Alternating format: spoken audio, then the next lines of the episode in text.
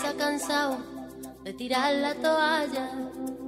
Se va quitando poco a poco. Hola, yo soy Nat. Yo soy Renata. Y yo soy Camila. Y, somos tu voz. Hoy vas a descubrir que el mundo es daño. Este programa se creó para conocernos, escucharnos y volver a configurarnos a partir de nuestra propia esencia, no de los esquemas que nos han impuesto. Para dejar de vivir en piloto automático y convertirnos en seres humanos más responsables, tolerantes, conscientes de lo que hacemos, decimos y pensamos. Porque buscando crecer como personas podemos soñar con una mejor sociedad. Hola, hola, ¿qué tal amigos? Excelente inicio de semana, hoy es lunes. Ya casi para cumplir nuestro, nuestro mesecito aquí en la radio, pues bueno, hoy tenemos un tema muy interesante que es acompañado del tema que tocamos la semana pasada, ¿verdad chicas? Sí, la semana pasada estuvimos hablando sobre el acoso y nos enfocamos en el acoso sexual. Pero hoy, porque es un tema muy urgente de conversar, vamos a hablar del acoso cibernético. Así es, y es que según la UNICEF, más de, más de 175 mil niños se conectan todos los días por primera vez a Internet, convirtiéndolos en situaciones más vulnerables en series de riesgo y daños. Claro que sí. Estuvimos hablando sobre el acoso sexual la semana pasada y cómo se relaciona el acoso sexual con el acoso cibernético. Bueno, pero antes vamos a hablar sobre qué es el acoso. En realidad, el acoso es molestar y atentar en contra de la integridad de una persona. Esto lo puedes hacer de diferentes maneras, por eso existen diferentes tipos de acoso. Hay personas que confunden el acoso sexual con el acoso cibernético, porque también el acoso sexual se manifiesta por redes sociales. Claro, yo creo que, eh, la- bueno, la semana pasada estábamos hablando sobre el acoso sexual, ¿verdad? Este también se da a través de, de redes sociales, como estabas mencionando. Igual tenemos que hacer la diferenciación, vamos a estar hablando hoy día también del cyberbullying, que se da eh, más que nada en, bueno, se puede dar entre adultos también, pero sabemos que nuestros niños y adolescentes están, son más, Más vulnerables, vulnerables, están sí. expuestos, que- digamos que todos estamos igualmente expuestos, pero ellos son más vulnerables porque una persona adulta puede digamos, manejar mejor o con mayor madurez una crítica, un comentario negativo o algún tipo de instigación, ya sea de una cuenta de una persona real o una cuenta falsa, pero un niño, para un niño es mucho más difícil Por supuesto. y, y- y le va va a significarle tal vez eh, un obstáculo en, en su vida, ¿no? No va a saber cómo manejarlo y, y esto es algo- un tema muy delicado porque los niños ahora desde más o menos, ¿cuál es la edad? 12, 13 años, 12, ya tienen 13 redes años. sociales. Ya tienen redes sociales. Es que y mí- desde antes ya están sumergidos en YouTube. Exacto, En YouTube. exacto, es mucho más temprano el uso de, de YouTube y ahí también hay interacciones, hay comentarios, hay todo tipo de cosas. Y es que la verdad que las cifras de UNICEF, 175 mil niños se conectan todos los días por primera vez a Internet por cada medio segundo. Medio segundo, chicas. Estamos hablando de una gran cantidad de niños que son completamente vulnerables cuando no se tiene la información correcta, ¿verdad? Claro, pero ¿cómo se relaciona esto también con el acoso escolar que vamos a hablar mañana? El acoso escolar, como lo dice el nombre, se manifiesta en colegios, universidades, escuelas.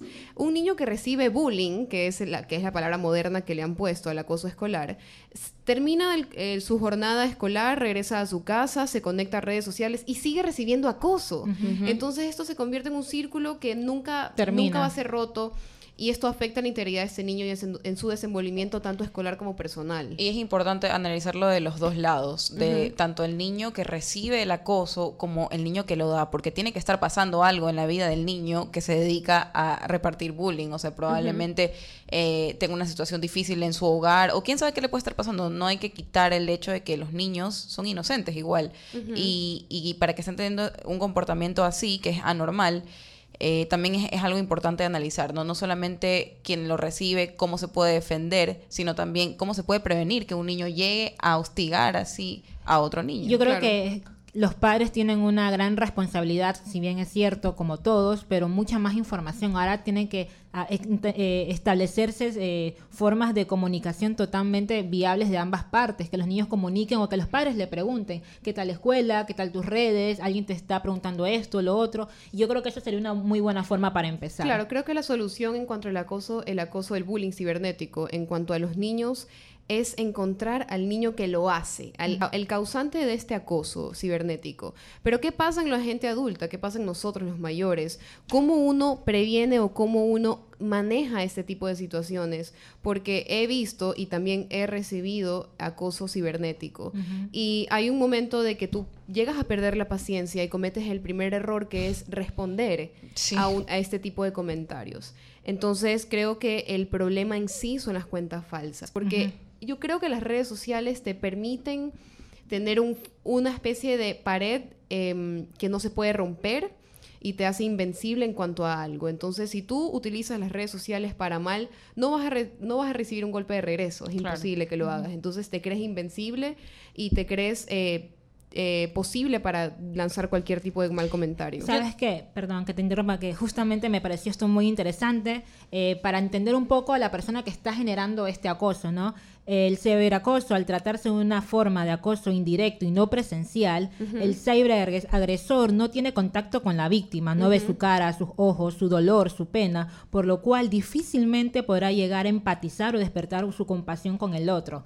Y eso es muy importante, es que no va a conectar y es para ellos, se creen invencibles, superhéroes, qué sé yo, superhéroes para nada, pero Villanos. villanos, pero porque y es algo muy bonito, o sea, muy fuerte porque eh, no van a tener, es muy difícil que los puedan hallar porque crean cuentas falsas. ¿Sabes? Sí, también es culpa de la persona que lo recibe. Cuando tú recibes un mal Depende. comentario de una cuenta que tiene muchos seguidores y que se dedica a denigrar a las personas, tú automáticamente le quieres poner una imagen a esta persona y lo ves como alguien superior a ti. Eso sí. inconscientemente y tú crees lo que te está diciendo. Ese creo que es el segundo error de. Y si es constante, si es todos los días, Imaginarnos a una persona más fuerte que nosotros que está del otro lado de la pantalla y nos quiere atacar. Cuando entendemos que esta persona que nos está atacando es inferior a nosotros y simplemente se está reflejando a él mismo, sabemos de que no es verdad lo que está diciendo.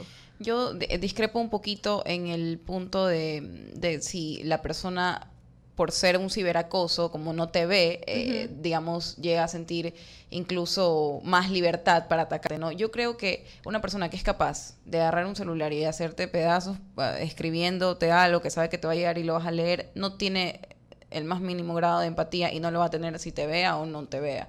Y yo creo que todo depende, o sea, todos estamos expuestos a, en ese sentido, ¿no? Estábamos hablando de si es posible prevenir o no.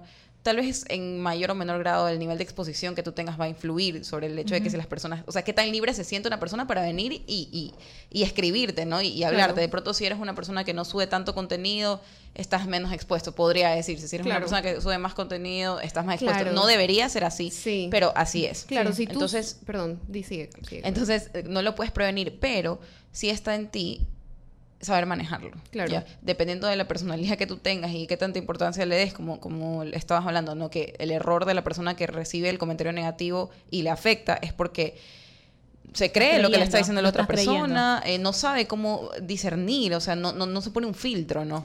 Entonces, eh, más bien, traba- o sea, habría que trabajarlo y esta conversación debería ir como que dirigida hacia eso, ¿no? A quien lo recibe, porque quien lo hace va a ver hoy, mañana, toda la vida, y antes no era ciberacoso, sino que era directo, pero siempre ha habido. Entonces, Claro, sí, yo creo que eh, las personas tienden a pensar que mientras más una persona expone su vida personal o crea más contenido, es más accesible y tienes más derecho sobre esta persona de Sí, comentar o opinar sobre algo. Si nos damos cuenta, la gente famosa son los que más decir. reciben odio. Pero conozco a alguien que está, que, que es famoso y esta persona últimamente recibe mucho odio y muchos, mucho acoso cibernético.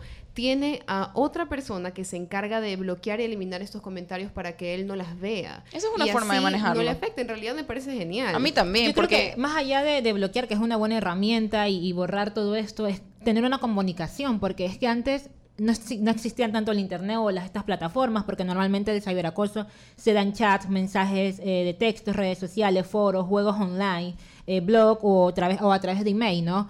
Pero más allá de eso, ya ser conscientes que esto existe, que es más, Ecuador no es un país ajeno a esto, cada vez hay muchas más denuncias, pero hablarlo, o sea, es una realidad. Ya el internet ya, o las redes sociales ya no es algo relativamente eh, menos importante. Eh, merece toda la importancia como en la vida real y la vida virtual. Me parece que es una forma muy válida de manejarlo, lo que tú dijiste. Y mucha gente discreparía en realidad. Mucha gente pensaría como que, ay, pero qué débil esa persona que no puede aguantar leer un comentario negativo. Claro. O, o qué pereza tener a alguien que esté ahí solo para bloquearte y eliminarte esas cuentas. Pero no, o sea, uno no tiene por qué recibir algo en su vida que no es bienvenido. No es bienvenido. Yo creo que yo no tengo por qué recibir un comentario que una persona no sería capaz de decirmelo en persona. Exacto. Entonces, si, si, si, si ubicamos las redes sociales en un plano físico, ¿ustedes creen que las personas Ni la mitad. te dirían tanto los halagos como las críticas que te dicen en redes sociales? No. No. porque las redes sociales son una máscara que muchas veces la gente se pone, y más cuando son cuentas falsas. Y yo sí estoy de acuerdo igual con, con, o sea, estoy 100% de acuerdo con reportar. Es más, yo soy una persona que reporta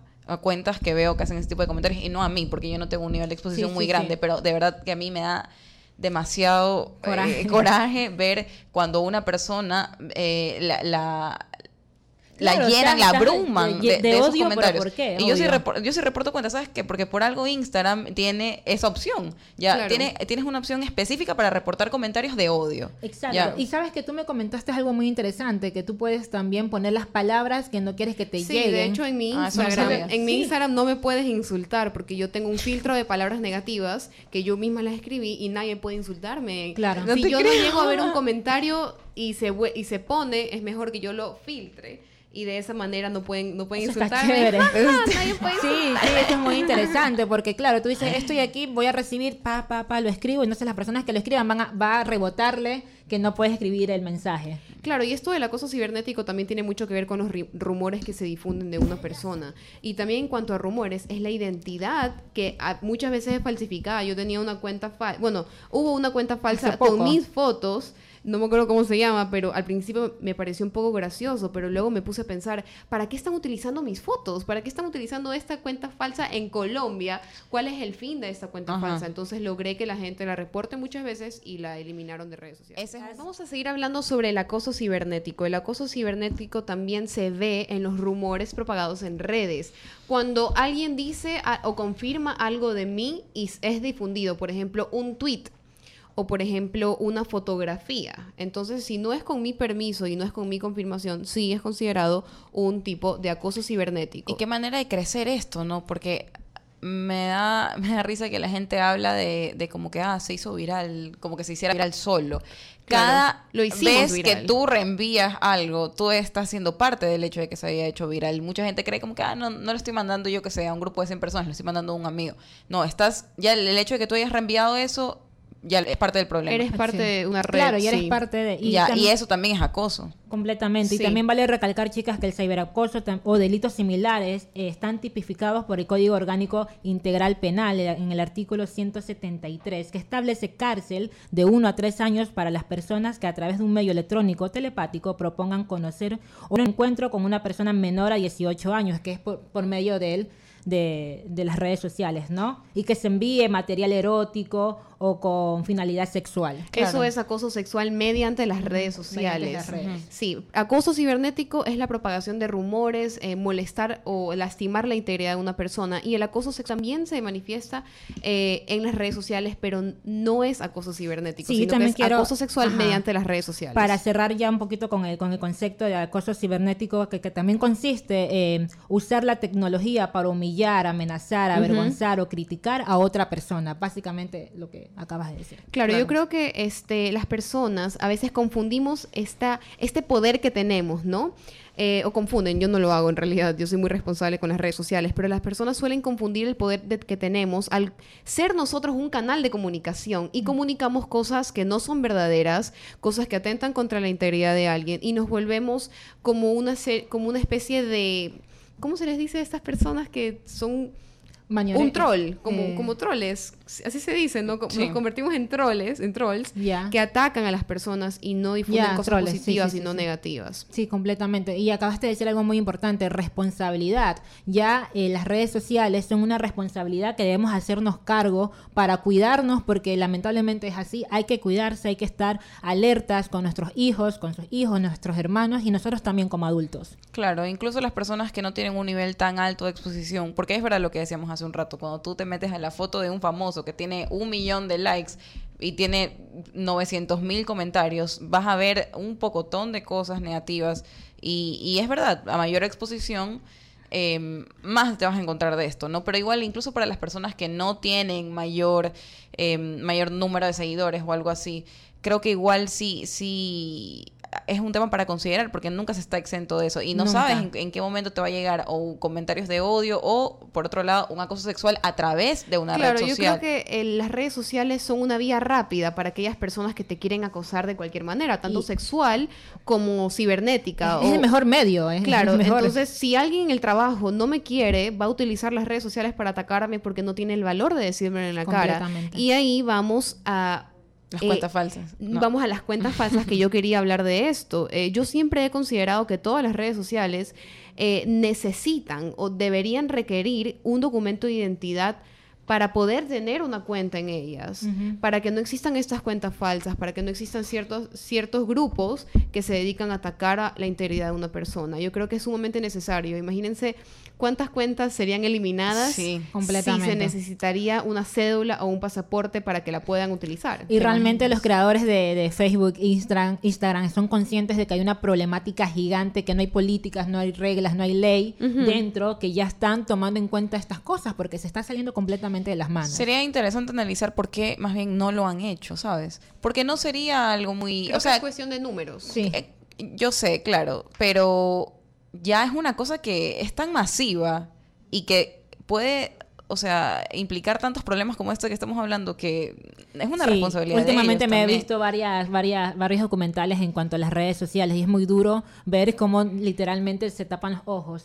Claro, aquí tenemos a un, a un aquí tenemos a un oyente, se llama Ricardo González, y dice, cuando alguien quiere hacer daño, buscará el medio y el momento para hacerlo, es verdad. Quien Claro. te quiere hacer daño está esperándote tranquilo para atacarte. Y qué cobardía, ¿no? Crearte una cuenta falsa para decirle algo a alguien que jamás le podrías decir en su cara y que ni siquiera puedes usar tu propio nombre. O sea, porque podrías hacerlo hasta de tu cuenta, ¿me entiendes? Pero te creas una cuenta falsa para estar instigando a la otra persona. Esa, o sea, esa es una posible solución, lo que yo digo de las, de la, del documento de identidad. Pero ¿qué otra posible solución podemos tener en cuanto a eso? Yo creo que es educar a las personas. Educar Obvio. completamente de raíz, eh, ver el contenido, aunque realmente es como, yo justamente vi unas recomendaciones que te decía cuidar tu contenido, pero si mi contenido está bueno y la gente está en contra, tampoco es mi responsabilidad. Claro, pero Claro. también saben que, puede- o sea, Instagram tiene las herramientas, ¿verdad? Entonces, creo que un- una solución que podríamos tener nosotros como comunidad es que cuando, más o menos lo que hiciste tú, Renata, cuando te pasó esto de que alguien se creó una cuenta con tu nombre usando, no, no era tu nombre, pero usaba tus fotos y todo. Natifitus, eso se llamaba. la bloquearon que el mismo día, al día siguiente. Al día siguiente la Ya. bloquearon. Y eso es posible en realidad. O sea, Instagram sí actúa, no podemos decir que no lo hace. Sí, Instagram sí Entonces, actúa, pero mucho más allá de Instagram, yo creo que es, que es parte de cada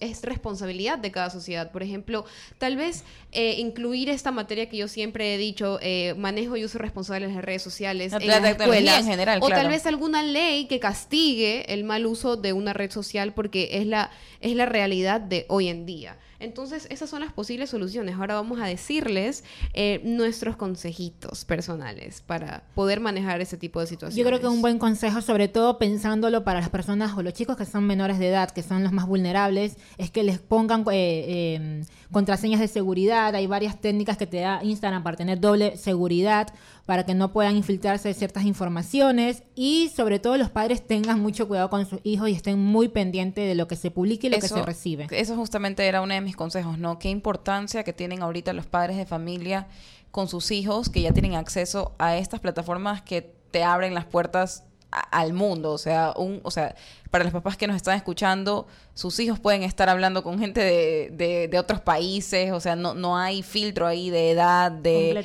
de, de nacionalidad, de, de género, no hay, no hay filtro de nada. Entonces es demasiado importante, así como hay herramientas para el- en la televisión, los papás pueden bloquear ciertos canales Claro, de cable. filtrar, sí, Ex- sí, sí. Exacto. También se puede hacer con las redes sociales. También pueden exigir eh, ver, digamos, cuando están hablando, eh, eh, tienen un hijo pequeño o algo así, ver en qué se hallan los hijos, Claro. no estar en constante control porque puede llegar a ser, o sea, parecería algo que no podría llegar a mayores, pero en realidad sí. No se controla. Claro. Yo creo que los padres, sobre todo si son niños, mantener la cuenta privada. de Sí, mantener niños. una cuenta privada o definir a qué edad un niño puede ser responsable de tener una cuenta por sí solo. Un consejo que yo les quiero dar en cuanto a redes sociales es, primero que nada, cuando uno recibe un comentario, eh, desmentirlo en tu cabeza, decir, esto no es verdad.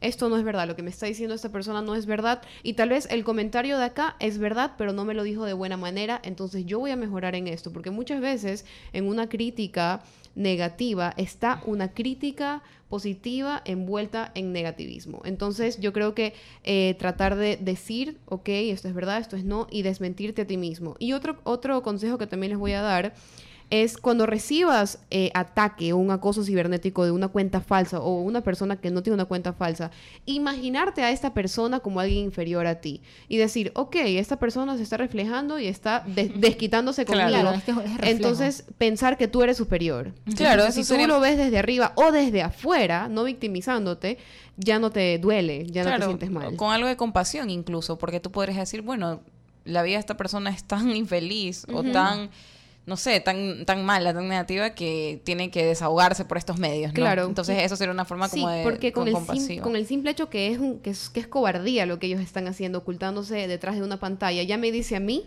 que Sí. no es tan valiente como yo, para mostrar lo que yo he mostrado. Otro tip que me gustó y quiero compartirlos con todos ustedes, que pueden utilizar el modelo de cámara con luz piloto. Esta pequeña aplicación indicará cuando, est- cuando el dispositivo esté grabando o no. Así será posible evitar la introdu- introducción de terceros que puedan realizar grabaciones no autorizadas. En- Se puede grabar, chicos. Claro, y ya- que has entrado en ese tema sobre el acoso sexual a través de las redes sociales, que ya hablamos de la diferencia entre uno y el otro, pero igual se puede dar acoso sexual a través de redes. Completamente. Eh, yo estaba leyendo ¿no? unas cosas que decían muy, muy importante, hacer capturas de pantalla, las pruebas. Hacer captura. rápido porque las personas pueden borrar los mensajes, este, pedir a tus amigos, a, a- o si puedes incluso subir a un post y pedir que bloqueen estas cuentas, Claro. que bloqueen el contenido de estas cuentas también es otra herramienta importante que se puede usar, pero más que nada si ya llega a mayores, el hecho de tener pruebas es muy importante. Claro. Eh, y, y como acabas de leer hace un rato, Nati, si es acoso sexual eh, y es a través de redes sociales, también puedes acudir a la policía. Puedes, Completamente. Hay, hay muchas cosas que puedes sí, hacer. Sí, es que ya es ley, ¿eh? Guardar todo lo que se considere una posible prueba del ciberacoso va, va a sumar siempre. Y hay que ir atacando esto con todas las herramientas posibles. Desde información hasta establecer reglas en la cuenta. Claro, y entonces como conclusión, chicas, ¿qué les podemos decir a nuestros queridísimos oyentes? Para mí, que mm, si es que estamos hablando de, de que están recibiendo comentarios de odio o algo así, no se lo tomen personal, de verdad. Creo que parte de la madurez de una persona es tener este discernimiento, ¿no? Y de pronto podría pasar lo que decía Renata, dentro de esa crítica, tal vez podría haber algo que me sirva, pero automáticamente lo voy a desechar desde el momento en que me hablan de una forma que, que tiene odio. Eh, ya, ya no es algo, o sea, no, no tendría por qué afectarme, ¿no? Ya, pierde su validez. Los comentarios Exacto. pierden su validez cuando tienen negativismo, cuando tienen insultos. Exacto. Yo entiendo que puede afectar, porque te puede afectar normalmente cuando alguien repetidamente todos los días insiste en una sola cosa y te lo puedes creer, pero como dicen las chicas, y voy a reforzar esto, como lo hemos hablado todas las semanas, del amor propio, de quererte y, y- y saber discernir con madurez lo que va a entrar para ti, para tú, para tu mente, ¿no? Y decir, no, chao, bloquear cuenta, esto no es para mí, esto no es lo mío, gente con hater, adiós. Y no, no ponerse tampoco a, a responder. A sea, responder, sí. Yo, digamos, alguna que otra vez he respondido un comentario, he tratado de mantenerme a la altura, pero ya mantenerte en una pelea de que te responden, tú respondes, te responden. Claro, esa persona no merece mi No, tiempo. exacto. y hay un tipo de el lenguaje a veces que tú dices, yo no voy a hablar con una persona que ni siquiera sabe escribir, imagínate. El Claro. lenguaje, por lo menos a veces cuando tú quieres discutir de un tema, que a veces está bueno, pero estás con un lenguaje Yo creo más que culto, sí. tú dices, bueno, ya. Tienes razón, Nati. Cuando tú, bueno, el primer error, ya les dije, responder a los comentarios. Te quieren provocar. A veces los seguidores te quieren provocar lanzándote odio para que tú respondas. Y en el momento que tú respondes, si lo único que ellos hacen es atacarte y no sustentan lo que te están diciendo, tú les estás regalando tu tiempo. Entonces ya es responsabilidad de cada uno de nosotros eh, usar las redes de manera responsable y también evitar eh, y eh, saber desmentir est- este tipo de comentarios en redes. Conozcan las herramientas que les ofrece Instagram y eh, cuídense también igual. Cuidémonos, por favor. Mañana vamos a continuar con Y el síganos. tema. Y síganos en las redes sociales. Nos vemos el día de mañana. Excelente inicio de semana aquí en Tu Voz. Chao.